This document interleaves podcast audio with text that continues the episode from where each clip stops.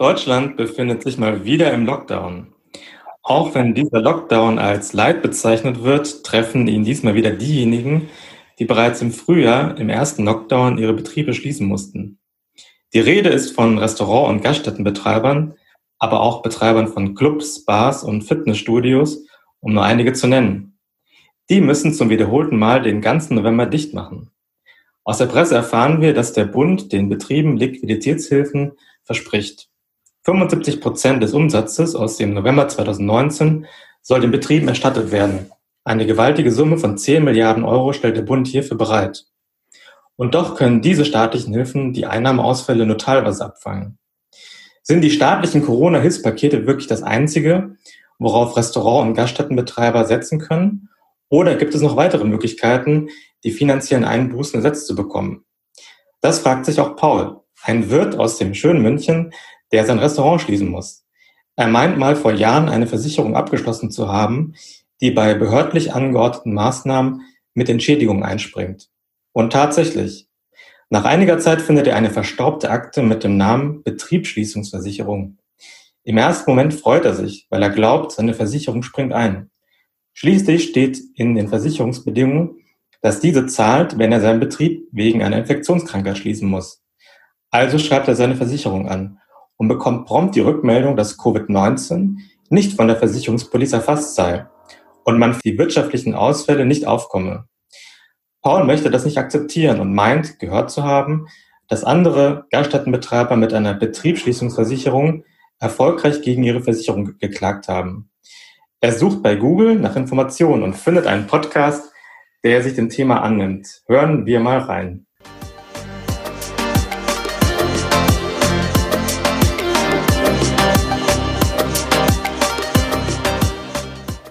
Herzlich willkommen in einer neuen Folge meines Podcasts Recht einfach erklärt. Mein Name ist Pierre Daniel Wittmann und mein Gast ist Dr. Dennis Geisler, Partner der Kanzlei Avocado und dort in den Bereichen Prozessführung, Unternehmensrecht und Compliance tätig. Wir geben euch hochwertigen Input, was den Versicherungsschutz bei Corona-bedingten Betriebsschließungen betrifft. Hallo Dennis, ähm, stell dich doch mal ganz kurz vor. Ja, Pierre, hallo, schön, dass ich heute dabei sein darf. Wie du schon gesagt hast, ich bin äh, Rechtsanwalt in, äh, bei Avocado hier in äh, Frankfurt am Main. Wir haben noch ein paar andere Standorte. Äh, ich bin aber im schönen Frankfurt tätig und äh, ja und beschäftige mich äh, gemeinsam mit unserem tollen Team äh, sehr viel mit mit Haftungsfragen und ähm, da hat sich dann eben recht schnell dieses Thema hier aufgetan, das uns in der Praxis heute auch sehr stark beschäftigt. Insofern schön, dass wir darüber reden, Pierre. Wunderbar. Ähm, warum muss ich mir denn über den Versicherungsschutz überhaupt Gedanken machen? Ähm, springt nicht der Staat für die wirtschaftlichen Ausfälle bei Betriebsschließungen ein? Ja, das, äh, das denken sehr viele, dass das einfach so geht. Man, man hat bei dem ersten Lockdown ja auch schon festgestellt, dass die Bürokratiehürden recht hoch sind. Ähm, und man, man muss auch wissen, also die, die, die Rechtsgrundlage für diese ganzen Entschädigungen ist ja das Infektionsschutzgesetz. Ähm, und das Infektionsschutzgesetz sieht in der Tat Entschädigungen vor für ähm, Personen, die ihren Betrieb schließen müssen, weil sie erkrankt sind oder weil sie als äh, ansteckend angesehen werden. Ähm, dann, dann kann eine behördliche Auflage eben dazu führen, dass man, dass man seinen eigenen Betrieb schließen muss. Entschädigungen sind darüber hinaus auch vorgesehen für den Fall, dass ein minderjähriges Kind äh, nicht mehr betreut wird, weil eben die Kita oder die Schule geschlossen wird und äh, keine andere Betreuungsmöglichkeit existiert und dann diese Person eben nicht arbeiten gehen kann in der Zeit, äh, sondern eben das Kind betreuen muss. Für diese beiden Fälle ist klassischerweise eine Entschädigung vorgesehen. Für den Fall, den wir aber in der Praxis sehr oft haben und der eigentlich in Wahrheit die meisten Menschen beschäftigt, nämlich für den Fall, dass wir einen Shutdown haben, also komplette Branchen schließen müssen, sieht das Infektionsschutzgesetz interessanterweise überhaupt keine Entschädigung vor. Und zwar auch nicht seit der Reformierung des Gesetzes.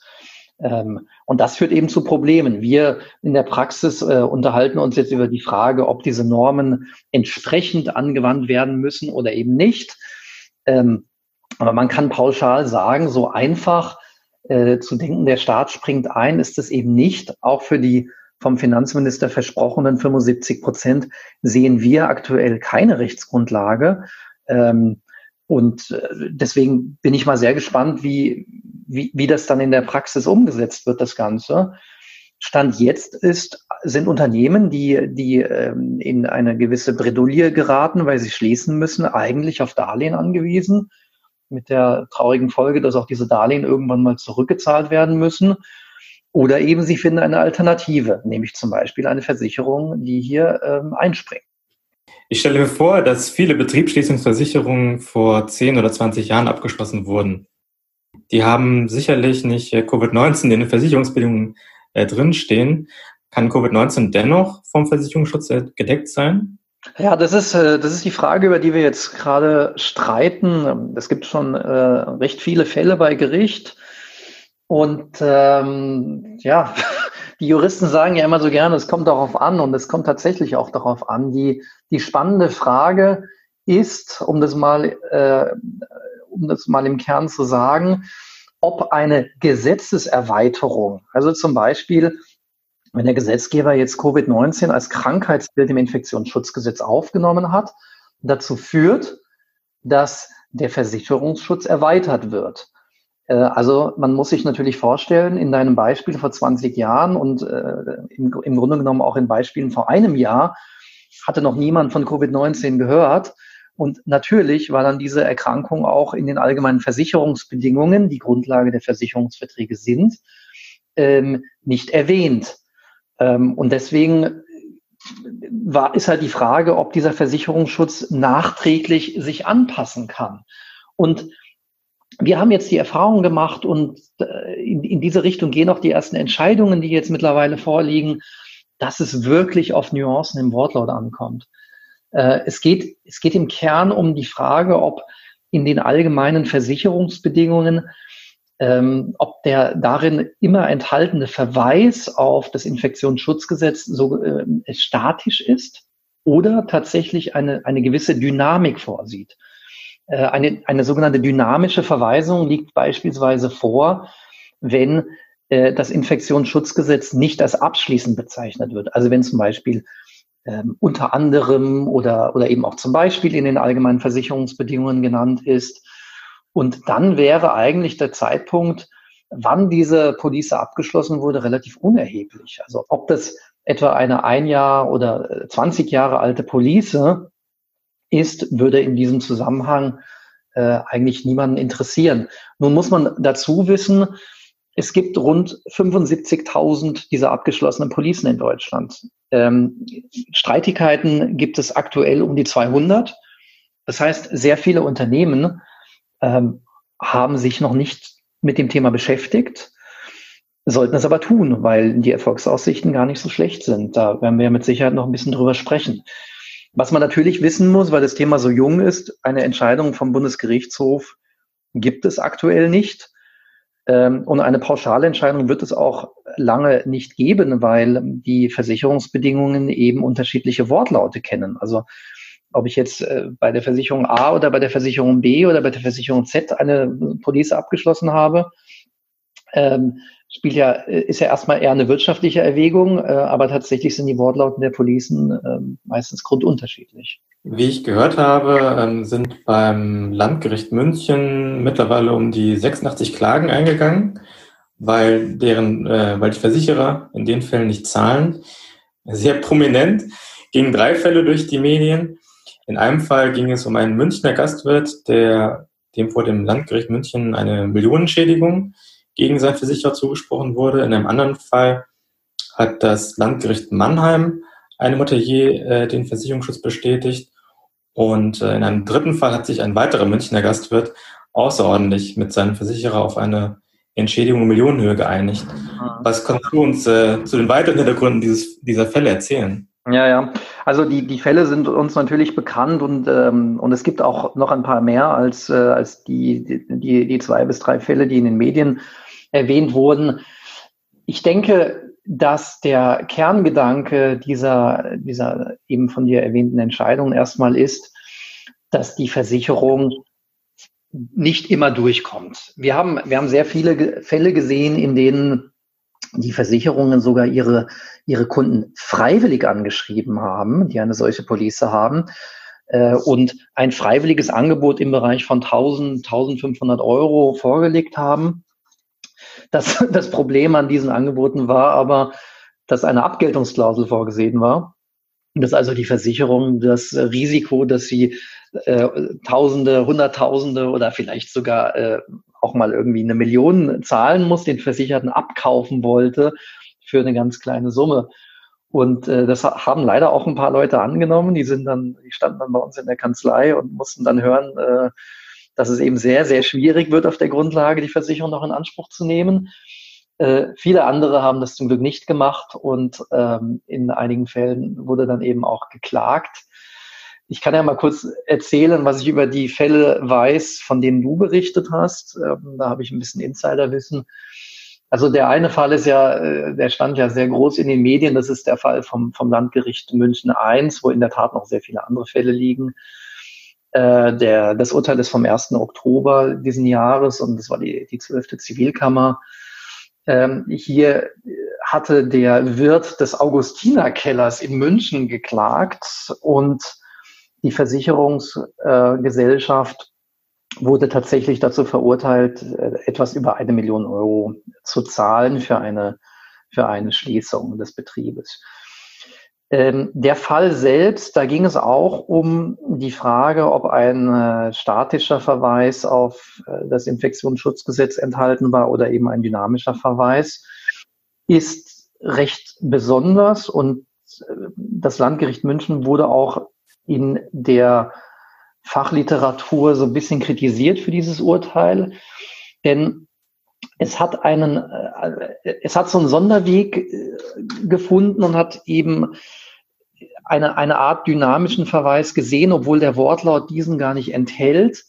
Das Spannende war hier nur, der Versicherungsvertrag wurde abgeschlossen zu einem Zeitpunkt, ähm, in dem Corona bereits bekannt war. Und der Wirt hatte diese Versicherung ganz bewusst abgeschlossen, um dieses Risiko sozusagen abzufedern für seinen Betrieb. In den allgemeinen Versicherungsbedingungen war ein statischer Verweis auf das Infektionsschutzgesetz enthalten. Und im Infektionsschutzgesetz war äh, an dem Tag des Vertragsabschlusses Covid-19 noch nicht genannt. Aber wenige Tage später war es eben genannt. Und das Landgericht München hat hier den Versicherungsschutz etwas weiter gesehen, weil es eben gesagt hat, dass der Kunde ja ganz klar wusste, was er wollte und der Versicherte wollte ihm das eigentlich auch versichern. Und das war jetzt ein bloßer Zufall, ob der Gesetzgeber das jetzt am Tag eins oder am Tag drei äh, in das Infektionsschutzgesetz aufnimmt. Ob das so halten wird, ich habe gehört, dass man äh, Berufung eingelegt hat gegen das Urteil. Naja, wir werden sehen. Äh, es gibt noch einen weiteren Fall übrigens von der gleichen Kammer, von der 12. Zivilkammer. Da, das war gegen eine, das Urteil richtet sich gegen eine andere Versicherung. Hier wurde auch dem Wirt Recht gegeben, war auch so ein Biergartenwirt, der hat um die 420.000 Euro bekommen für die Schließung. Ähm, und hier war aber ganz klar ein dynamischer Verweis in den Versicherungsbedingungen enthalten.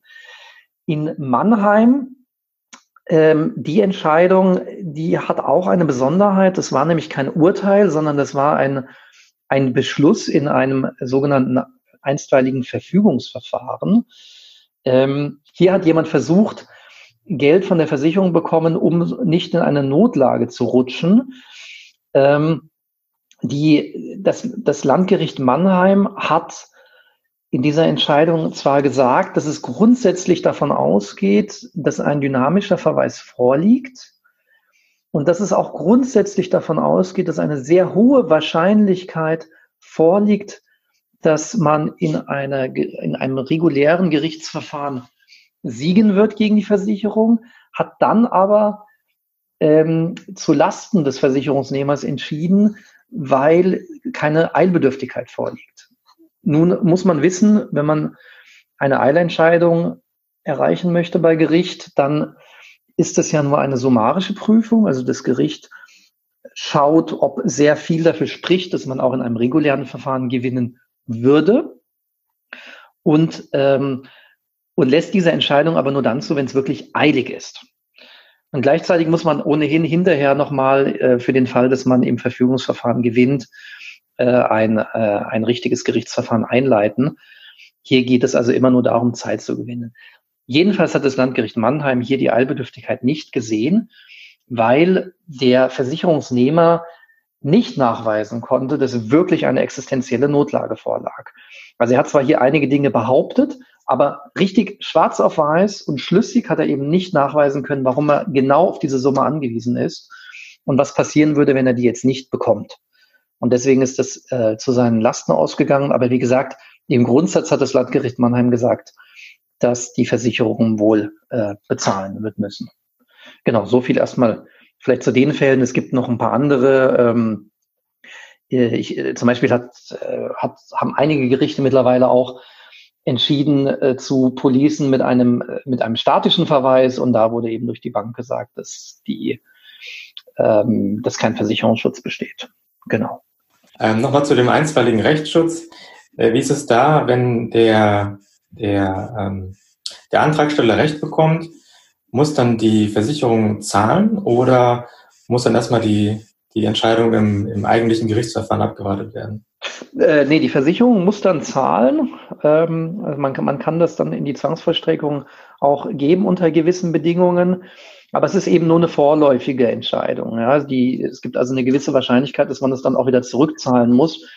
Deswegen sind die Gerichte auch so zurückhaltend bei diesen, bei diesen Verfügungsverfahren, also diese, diese Eilentscheidungen, ähm, insbesondere dann, wenn man, wenn man etwas bekommt. Also klassischerweise geht es ja bei diesen Eilentscheidungen darum, dass man nicht möchte, dass jemand eine gewisse Äußerung tätigt oder oder es gibt ja auch diese Gewaltschutzanordnung äh, gegen Stalker. Also immer, wenn man eigentlich eine Handlung erreichen möchte. Und in dem Moment, in dem aber jemand schon was bezahlen soll oder ein, einen Gegenstand herausgeben soll, stell dir einfach vor, jemand äh, versucht im einstweiligen Verfügungsverfahren äh, sein Auto zurückzubekommen und bekommt Recht, dann ist es ja erstmal weg. Genauso ist das Geld auch erstmal weg. Ja, und deswegen machen die das auch wirklich nur, wenn, wenn eine absolute Notlage vorliegt.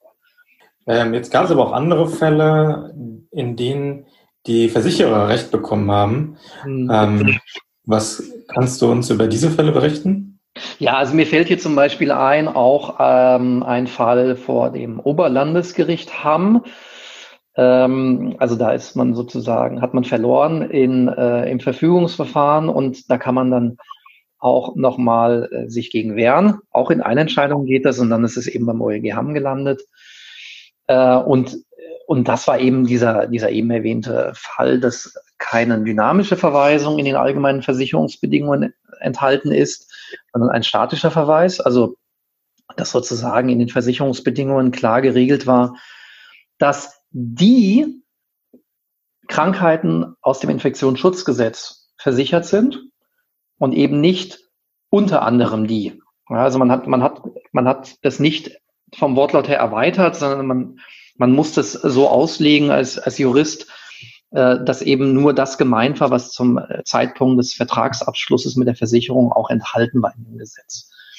Und, äh, und das war hier eben der Fall. Und da, da gibt es noch drei, vier andere Entscheidungen zu dem Thema, die im Ergebnis eigentlich alle das Gleiche sagen.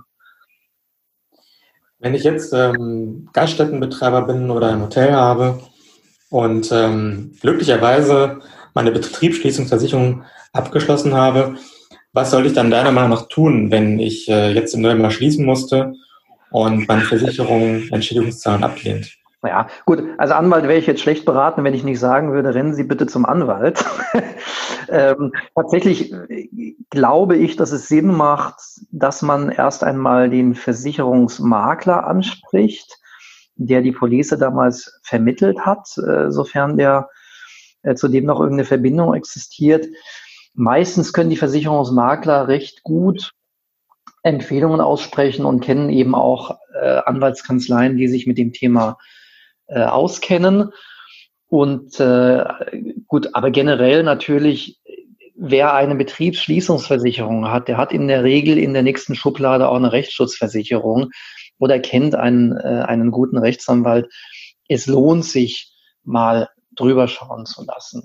Die Interpretationsmöglichkeiten bei den Versicherungsbedingungen sind gar nicht so wahnsinnig vielfältig. Also man kann man kann meistens eine relativ gute Aussage vom, vom Juristen bekommen, äh, losgelöst von all dem. Natürlich alle Dokumente zusammensuchen.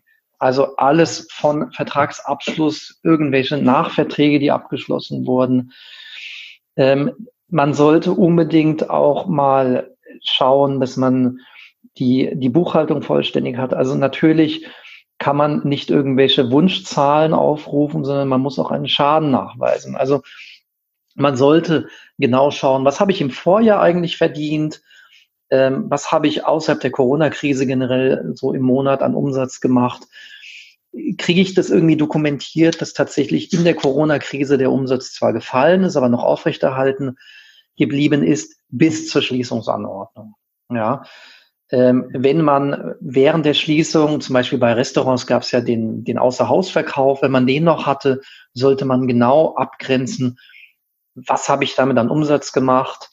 Ähm, und übrigens bei dem Punkt, wir haben natürlich, wenn man es ganz streng nimmt, gar keine Betriebsschließung, wenn man als Restaurant einen Außerhausverkauf macht. Tatsächlich aber äh, ist in, den, äh, in, in der Rechtsprechung auch schon entschieden worden, übrigens vom Landgericht München, ähm, geht man davon aus, dass im Grundsatz natürlich diese, die, die Gaststättenbetreiber diesen Außerhausverkauf nicht nur machen, um sich irgendwie über Wasser zu halten, sondern auch um äh, A, der, A, Essen zur Verfügung zu stellen für die Gesellschaft und B, auch um den Kundenstamm irgendwie noch bedienen zu können. Und also man geht jetzt tatsächlich aktuell davon aus, dass selbst dann, wenn man so ein bisschen außer Hausverkauf gemacht hat, man, man immer noch von einer Betriebsschließung sprechen kann. So generell, wenn ein Jurist zu dem Ergebnis kommt, ja, das könnte Sinn machen, ähm, dann macht Klagen natürlich Sinn. Und wenn man sehr, sehr, sehr gut nachweisen kann, dass man sich wirklich in einer existenziellen Notlage befindet und auch ähm, versucht hat, Darlehen zu bekommen und einfach nicht weiterkommt, dann sollte man auch mal über ein so sogenanntes einstweiliges Verfügungsverfahren nachdenken. Also du hast es ja herausgehört, Pierre, das ist relativ ergebnisoffen. Man kann das aber auch so gestalten, dass es nicht so wahnsinnig teuer wird. Also das macht schon alles sehr viel Sinn. Was kann man denn maximal aus so einer Betriebsschließungsversicherung rausholen? Ja, das ist, das ist schwierig zu sagen. Das kommt auf den Einzelfall drauf an. Im, im Grunde genommen geht es um den entgangenen Umsatz. Ja. Ähm, und ableiten davon dann, dann natürlich, also der wahre Schaden ist ja, ist ja der, ist ja der entgangene Gewinn. Wir müssen natürlich erstmal schauen, was ist, was ist der Umsatz, was ist die Gewinnquote. Äh, es gibt Policen, die sehen pauschale Tagessätze vor, das habe ich auch schon gesehen. Ähm, die, die, äh, die, die sind aber auch nicht immer abschließend. Auch da gibt es dann Ausnahmefälle. Also das kann man so pauschal nicht sagen. In jedem Fall kann man sagen, dass es sich rentiert. Ähm, wie ist es mit den Corona-Liquiditätshilfen und dem Kurzarbeitergeld? Ähm, müssten sich das die Versicherungsnehmer auf die Entschädigungszahlung anrechnen lassen? Ja, auch das kommt so ein bisschen auf den Einzelfall drauf an. Äh, tatsächlich geht es ja, wie gesagt, darum, was ist der Schaden? Wenn ich jetzt gleichzeitig ähm, keinen, keinen Lohn oder nur teilweise den Lohn meiner Mitarbeiter zahlen musste, dann ist natürlich mein Schaden geringer. Insofern kann man schon davon äh, von einer gewissen Anrechnung ausgehen, die, die jetzt, jetzt nicht streng genommen stattfindet, aber der Schaden ver verringert sich halt dadurch einfach, wenn ich, wenn ich alternative Hilfestellungen bekomme und in Anspruch nehme. Jetzt ist ja gerade aktuell zu beobachten, dass, ähm, dass in Reaktion auf die Gerichtsurteile einige Versicherer ihre Versicherungsbedingungen abändern und äh, Covid-19 vom Versicherungsschutz ausnehmen, äh, mhm. gelten diese geänderten Versicherungsbedingungen äh, nur für die zukünftigen Betriebsschließungen, also wenn jetzt zum Beispiel die, äh, der Lockdown nochmal erweitert wird, oder gelten die auch für die, für die aktuelle Betriebsschließung? Ja, also da muss man höllisch aufpassen, weil natürlich haben die, die Versicherungen die, wie soll man sagen, die Lunte gerochen und äh, ich habe es ja eingangs erwähnt, es gab ja viele Versicherungen, die auch ihre Kunden freiwillig angeschrieben haben und so ein paar kleine Angebote gemacht haben, um das Risiko sozusagen abzukaufen für kleines Geld. Und ähnlich geht es jetzt eben auch äh, bei der Änderung der Police. Also im, im Regelfall wird man davon ausgehen, dass eine Nachträge, äh, dass eine Änderung der Versicherungsbedingungen natürlich erst ab dem Zeitpunkt wirkt, ähm, ab dem man, ab dem man sie vereinbart. Nun besteht rechtlich die Möglichkeit, den Versicherungsschutz in die Vergangenheit natürlich auch anzupassen. Und, ähm, und deswegen habe ich jetzt auch schon gesehen, dass der Versuch unternommen wird, ähm, eine, eine Police zu vereinbaren, mit der sozusagen die Policen, die in der Vergangenheit abgeschlossen wurden, gleichzeitig aufgehoben werden. Das heißt, ähm, es kann ja auch der Fall sein, dass man Versicherungsschutz hatte in der aktuellen Police, es aber nicht so genau weiß und, ähm, und jetzt eine neue Police abschließen möchte, die vielleicht sogar nachteilig ist. Der gegenteilige Fall ist natürlich, ich hatte keinen Versicherungsschutz. Die Versicherung bietet mir das jetzt an, äh, mit Verweis auf die aktuellen Erfahrungen und Gerichtsurteile. Und ähm, dann kann ich natürlich versuchen zu vereinbaren, dass der Versicherungsschutz auch für die, für die Vergangenheit greift. Das wird vielen Versicherungen nicht gefallen und wahrscheinlich werden sich die meisten nicht darauf einlassen, aber, aber erlaubt es hier alles. Also es lohnt sich auf jeden Fall, hier gut zu verhandeln. Man, man sieht halt auch, dass, äh, dass, dass die Versicherungen wach geworden sind. Also die Urteile, äh, man erkennt schon einen gewissen Trend. Ja, wenn, die, wenn, wenn da nicht ganz klar eine, eine, ein statischer Verweis nur enthalten ist, dann geht es tendenziell zu Lasten der Versicherung aus. Und viele sehen dieses Thema und haben wahrscheinlich ein Interesse daran, das zu regeln. Verstehe ich auch total. Ja. Ähm, und am Ende gibt es ja auch die Möglichkeit, dass wir vielleicht sogar Transparenz dadurch bekommen. Also auch das wäre ganz positiv. Also man muss einfach sehen, was einem vorgelegt wird. Äh, Dennis, ja, vielen Dank nochmal für deine wertvollen Praxistipps und äh, für deine Zeit und dieses Interview. Ich möchte hier nochmal einen Hinweis aufnehmen für alle interessierten Zuhörerinnen und Zuhörer. Und zwar veranstaltet die Kanzlei Avocado am 17. November ein kostenfreies Webinar zum Thema Betriebsschließung in Corona-Zeiten.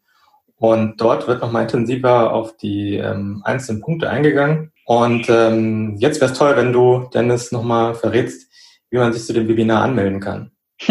Ja, also Pierre, dir auch nochmal ganz, ganz herzlichen Dank erstmal für das, für das nette Gespräch und äh, dass wir hier ein bisschen was erzählen durften zu dem Thema. Ähm, und äh, ich hoffe, das war jetzt für deine Zuhörer interessant und äh, bin gespannt, wie es hier weitergeht. Ja, in der Tat, wir machen so ein Webinar. Wir haben generell äh, recht große Webinarreihe aktuell, weil wir versuchen schon auch in Krisenzeiten äh, unseren, unseren Mandanten einen gewissen Mehrwert zu bieten. Also wir, wir, haben, wir sind ja recht breit aufgestellt. Wir sind ja eine, eine etwas größere Kanzlei und haben entsprechend auch viele Fachbereiche und jeder Fachbereich versucht eigentlich immer in Form von, von Webinaren oder Newslettern einfach aktuelle Praxistipps zu geben, ohne dass es irgendwas kostet. Und, ähm, und wir äh, hier aus der, aus der Praxisgruppe, in der ich tätig bin, veranstalten eben am, am 17.11. Ein, äh, am Nachmittag ein, ein Webinar zu diesem eben besprochenen Thema. Anmelden kann man sich über die Internetseite unserer Kanzlei, das ist avocado.de, äh, aber auch äh, bei LinkedIn, äh, wenn man meinen Namen eingibt, kommt man kommt man auf den, ähm, auf den Link, wo man sich anmelden kann. Wird auf jeden Fall spannend. Ich mache das auch nicht alleine. Ich habe noch eine, eine sehr nette Kollegin bei mir. Ja, also mal sehen. genau. Ja, hoffe mal, dass sich da viele Leute ähm, anmelden. Den Link, äh, den du gerade genannt hast, den nehme ich in die Show Notes auf. Und ähm, ja, wenn euch diese Folge gefallen hat, dann freue ich mich äh, auf eine Sternebewertung bei Apple Podcast und äh, natürlich auf euer Feedback. Äh, wenn ihr sonstige Fragen habt, äh, Anregungen oder ja, sonstige Kommentare zu dieser Folge oder euch weiter zu dem Thema interessieren möchtet und direkt Kontakt zum Dennis aufnehmen möchtet, dann ähm, schreibt uns äh, gerne an. Ihr findet die Kontaktdaten zu LinkedIn auch in den Show Notes.